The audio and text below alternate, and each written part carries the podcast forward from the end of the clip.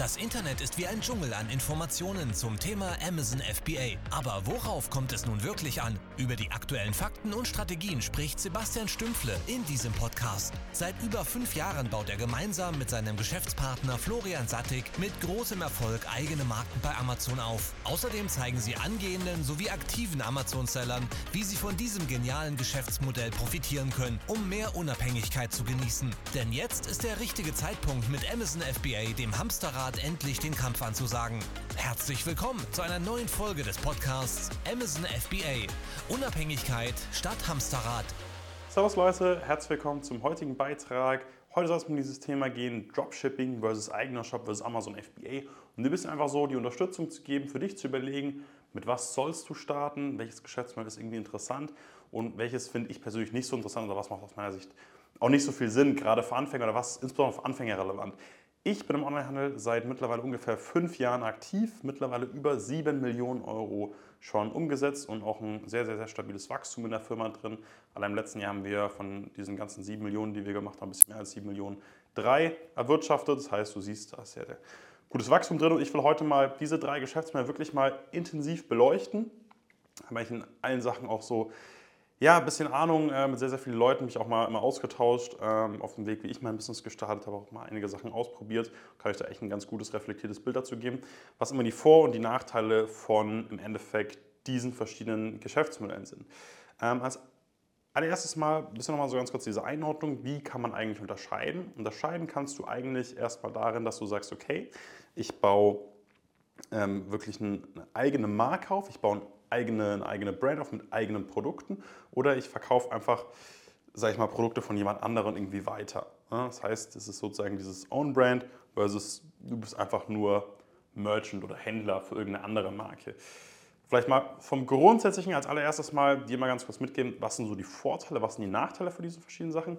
Naja, wenn du eine eigene Marke aufbaust, dann baust du da in gewisser Weise einen Markenwert auf. Das heißt, das Ganze erzeugt Wert. Ne? Zum Beispiel, äh, wenn du jetzt eine Nestle-Aktie oder sowas beispielsweise kaufst, dann steckt auch sehr viel dieser Firmenwert dann sozusagen dahinter oder dieser Markenwert, besser gesagt. Und das ist das natürlich das Gleiche, wenn du eine eigene Marke aufbaust. Geht natürlich nicht von heute auf morgen, aber irgendwann ist dieser, dieser Name natürlich dann auch mal ähm, besonderes Wert oder diese Platzierung auch, die du dann zum Beispiel bei Amazon hast und so weiter und so fort, dass du gut veräußern kannst. Wenn du jetzt aber nur als Retailer zum Beispiel für eine Marke auftrittst, wenn du jetzt zum Beispiel nur hingehst und bleiben wir beim Beispiel Nestle, Nestle-Produkte verkaufst, ja, dann wirst du natürlich jetzt nicht unbedingt äh, daran teilhaben, dass diese Marke Nestle irgendeinen Markenwert generiert hat. Da bist du nur so ein Licht in der Kette und profitierst jetzt nicht so ganz direkt im Endeffekt in diesem Markenwert, den Nestle aufgebaut hat, weil du ja nur ein Vertriebler sozusagen davon bist. Und das ist auch so genau im Prinzip so ähm, der Nachteil, den du dann im Endeffekt bei dieser ganzen ähm, Sache hast. Deswegen ist aus unserer Perspektive oder auch wie wir das Ganze an, angegangen sind, sozusagen, echt der Vorteil sozusagen so darin, dass man halt hingeht und dass man seine eigene Marke im Endeffekt aufbaut. Beziehungsweise das eine Sache, die gegen diesen ähm, Vertrieb sage ich mal, einfach nur von, von so Produkten von einer anderen Marke im Endeffekt steht. Ja, und wie ist dann so im Endeffekt die weitere Unterteilung? Wir haben einmal diese Sache, dass wir sozusagen sagen, hey, wir verkaufen ähm, einfach über Dropshipping. Das heißt, uns gehören diese Waren nie, die es da gibt, ähm, sondern wir tun sozusagen den Verkauf zuerst mal machen und kaufen es danach beim Lieferanten ein. Dieses ganz klassische Dropshipping-Geschäft, Dreiecksgeschäft. Ähm, genau, das heißt, du bietest was an, was dir noch gar nicht gehört und kaufst erst dann ein. Dann ist aber natürlich der Punkt, da wirst du keine Marke wirklich drauf aufgebaut bekommen, weil dir kein Lieferant dann irgendwie sagen wird, ja, ich werde für dich eine individuelle Verpackung machen, ich werde für dich ein individuelles Produkt und so weiter machen. Und du nur eine Einheit abnimmst, wenn du sie dann verkauft hast. Ne, das ist so ein bisschen so äh, die Thematik, einfach mit Dropshipping. Deswegen kannst du dann nicht wirklich was Eigenes machen und keine eigene äh, Marke aufbauen, wo du die Produkte nicht verändern darfst. Das ist die Thematik Dropshipping. Dann gibt es eben diese Thematik, dass man sagt, ähm, ich baue einen eigenen Shop auf mit eigenem Shop meine ich eben, dass dann einfach www.deinemarke.de sozusagen aufgebaut wird und du dann deine eigenen Produkte von dieser Marke einfach über einen Webshop sozusagen vertreibst. Und Nummer drei, Amazon FBA wäre dann sozusagen so die Sache, äh, du hast eine eigene Brand, eine eigene Marke und verkaufst das jetzt nicht über einen eigenen Shop, sondern verkaufst einfach bei Amazon. Das heißt, du gehst einfach bei Amazon auf die Plattform, in diesen Marktplatz rein und veräußerst da dann dein Produkt ähm, über diese Plattform. Genau. Das sind so diese drei Modelle. Lass uns jetzt gerne mal äh, an die Vor- und die Nachteile von diesen verschiedenen Modellen nochmal detaillierter einsteigen. Ich habe dir jetzt ja schon vorher so ganz grob mal mitgegeben, ähm, was so diese grundsätzliche Unterscheidung zwischen eigener Marke oder Vertrieb von fremden Marken ist, was da so die Vorteile oder Nachteile sind. Und jetzt lass uns das Ganze mal pro Produktgruppe nochmal so durchsprechen oder pro Geschäftsmodell das Ganze durchsprechen. Ja, beim Dropshipping haben wir natürlich den ganz, ganz, ganz klaren Vorteil, dass du das Ganze mit recht wenig Kapital starten kannst, weil ja, du musst ja äh, nicht erstmal tausende von Produkten kaufen oder hunderte von Produkten, ähm, sondern du kaufst einfach immer erst ein, wenn du es verkauft hast. Heißt, du brauchst, kannst mit sehr, sehr wenig Geld im Endeffekt starten, brauchst vielleicht ein paar hundert Euro, um einen Shop zu erstellen, ein paar hundert Euro für anfängliches Marketingbudget und da kannst du sozusagen loslegen. Großer Nachteil bei der ganzen Sache ist halt der, das ist nichts Langfristiges. Ähm, du baust keinen Markenwert und so weiter auf, sondern du machst jetzt sozusagen deine Bestellung und that's it. Aber das ist nicht, nicht was, was sehr, sehr lang läuft. Das habe ich auch sehr, sehr oft gehört von Leuten, die Dropshipping halt gemacht haben, dass diese ganzen Dropshipping-Modelle nicht auf lange Frist, ausgelegt sind. Problem ist einfach, dass grundsätzlich bei Dropshipping die Kundenerfahrung auch nicht unbedingt besonders gut ist. Dadurch, dass du einfach sehr, sehr oft bei so China-Dropshipping und so weiter, ähm, aber auch bei anderen Dropshipping-Modellen, nicht unbedingt mit einer guten Produktqualität sozusagen überzeugst, sondern dass dann einfach äh, irgendein Produkt, was überhaupt nicht halt ähm, angepasst und so weiter an den Kunden verschickt wird und oft dann auch die Lieferzeiten sehr, sehr lange sind, die Qualität nicht, äh, nicht wirklich die beste ist und so weiter und so fort. Es gibt ja auch diese Geschichten, dass man dieses ähm, Print-on-Demand-Dropshipping und so weiter macht, aber wenn du dir da mal was bestellt hast, wirst du auch sehen, das ist sehr, sehr oft sehr, sehr günstig in irgendeiner Plastikfolie eingepackt und so weiter und so fort und überzeugt nicht so wirklich durch gute Qualität, ähm, was einfach wirklich so als, als äh, Nachteil von dieser ganzen Sache anzusehen ist. Und deswegen ist es halt auch kein langfristiges Geschäftsmodell, weil bei jedem Geschäftsmodell, wo du keine guten Kundenerfahrungen hast, wo die Kunden schlechte Erfahrungen halt machen, wird das Ganze nicht langfristig, weil sich Leute halt darüber aufregen etc. pp. Deswegen, das muss man ähm, einfach auf dem Schirm haben. Ist nicht besonders, äh, ist nicht besonders langfristig. Ja, dann haben wir das andere Geschäftsmodell. Man baut eine eigene Marke auf und verkauft diese Produkte sozusagen über einen eigenen Shop. Ähm, da hast du natürlich diese Thematik, was so ein bisschen der Nachteil, du brauchst Geld, du brauchst Geld erstmal, um deine Ware einzukaufen. Du ziehst jetzt eine eigene Marke auf. Ne? Ähm, das heißt, du musst erstmal deine Produkte auch fertigen lassen, eigene Verpackungen haben etc. pp. Das dauert halt einfach, äh, beziehungsweise kostet vor allem halt auch Geld. Und du brauchst erstmal ein Marketingbudget auch nochmal weil ich kenne am Anfang niemand, ähm, du brauchst richtig gute Bilder und so weiter und so fort, du musst eine aufwendige Webseite nochmal bauen. Ähm, und du musst erstmal bekannt werden, die Leute müssen dich erstmal kennenlernen, das kostet natürlich äh, Geld, so als zweites Geschäftsmodell. Was natürlich der Vorteil, wie ich es halt vorher schon auch erklärt ist halt das langfristigste. Du baust eine Marke auf, die baut Markenwert auf, etc. PP und ist einfach sozusagen eine, eine äh, gute Sache, die auch auf die lange Frist eben so aufgebaut werden kann. Kommen wir dann zum dritten Punkt, über den ich jetzt hier mal sprechen will, diese Thematik Amazon FBA.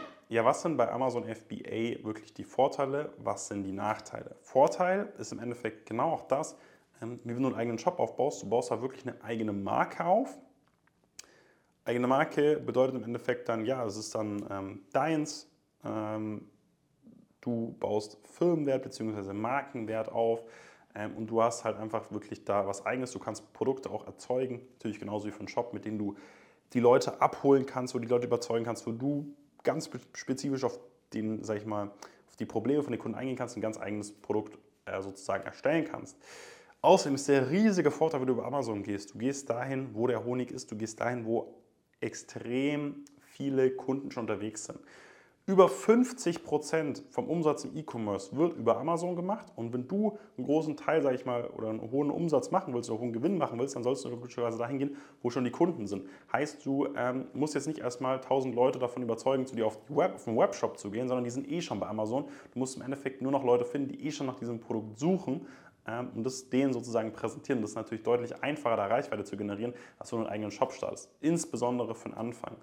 Was sind die Nachteile, wenn du Amazon startest? Du brauchst auch natürlich erstmal ähm, Budget. Wir sagen so 10.000 bis 15.000 Euro für den Start ist ein sinniges Budget. Ist noch immer gelacht äh, im Vergleich, wenn du irgendwie, äh, keine Ahnung, irgendwo in einer anderen Branche eine Firma gründest. Da bist du mal mit 100.000, 200.000 Euro direkt drin, wenn du einen eigenen Laden oder sowas aufmachst.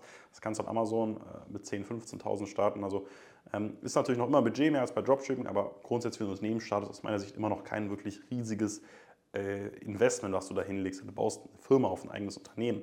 Ähm, und natürlich muss man sagen, es sind ein Haufen Leute bei äh, Amazon schon mit drin. Das heißt, der Markt ist schon kompetitiv, da ist Wettbewerb da, logischerweise, weil da so viel Umsatz gemacht wird. Das heißt, du musst wirklich wissen, was du machst. Du brauchst einen guten Plan, du brauchst gutes Know-how, damit du da wirklich auch sehr gute Ergebnisse im Endeffekt ähm, erzielen kannst.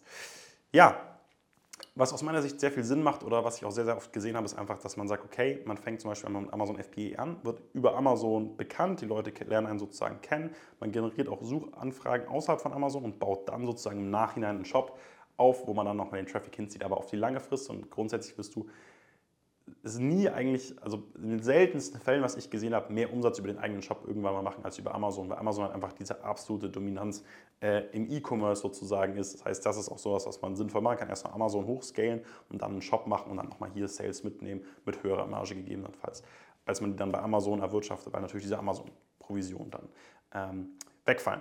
Aus meiner Sicht, wenn du ganz neu startest und überlegst, wie du jetzt dein Business startest im E-Commerce, macht es einfach Sinn, am Anfang mit Amazon FBA anzufangen. Amazon FBA ist auch das Geschäftsmodell, wo wir mit Abstand am meisten Umsatz bei uns ähm, im Unternehmen, in der Unternehmensgruppe machen. Und ist einfach absolut auch das, was ich dir ans Herz legen würde, wenn du jetzt darüber nachdenkst, Amazon FBA zu starten.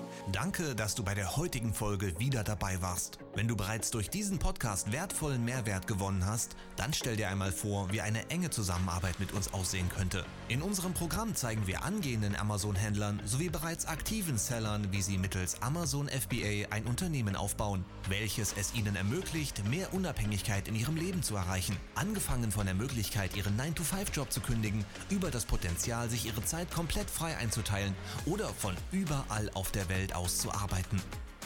Wenn du an einer Teilnahme interessiert bist, dann bewirb dich jetzt auf eine kostenfreie Erstberatung unter www.sf-incubator.com/podcast. In dieser kostenlosen Erstberatung von bis zu 90 Minuten schauen wir uns ganz genau deine aktuelle Situation sowie Ziele an und besprechen, welche Schritte als nächstes zu tun sind, um deinen Zielen Schritt für Schritt näher zu kommen. Vergiss eine Sache bitte nicht. Ein Amazon FBA-Business baut sich nicht von alleine auf. Du brauchst einen Mentor, der dir Schritt für Schritt aufzeigt, welche Schritte zu tun sind und welche Fehler du von vornherein vermeiden solltest. Mit über 600.000 abgewickelten Bestellungen in unserem eigenen Amazon-Shop wissen wir ganz genau, auf was es ankommt und kennen die typischen Fehler. Genauso aber auch die Erfolgsrezepte, welche uns dahin gebracht haben, wo wir heute stehen und von welchen du bereits ab Tag 1 deines Unternehmens profitieren kannst. Wenn du wissen willst, ob du der Richtige für eine Zusammenarbeit bist, dann geh jetzt auf www.sf-incubator.com/podcast und bewirb dich auf deine kostenfreie Erstberatung.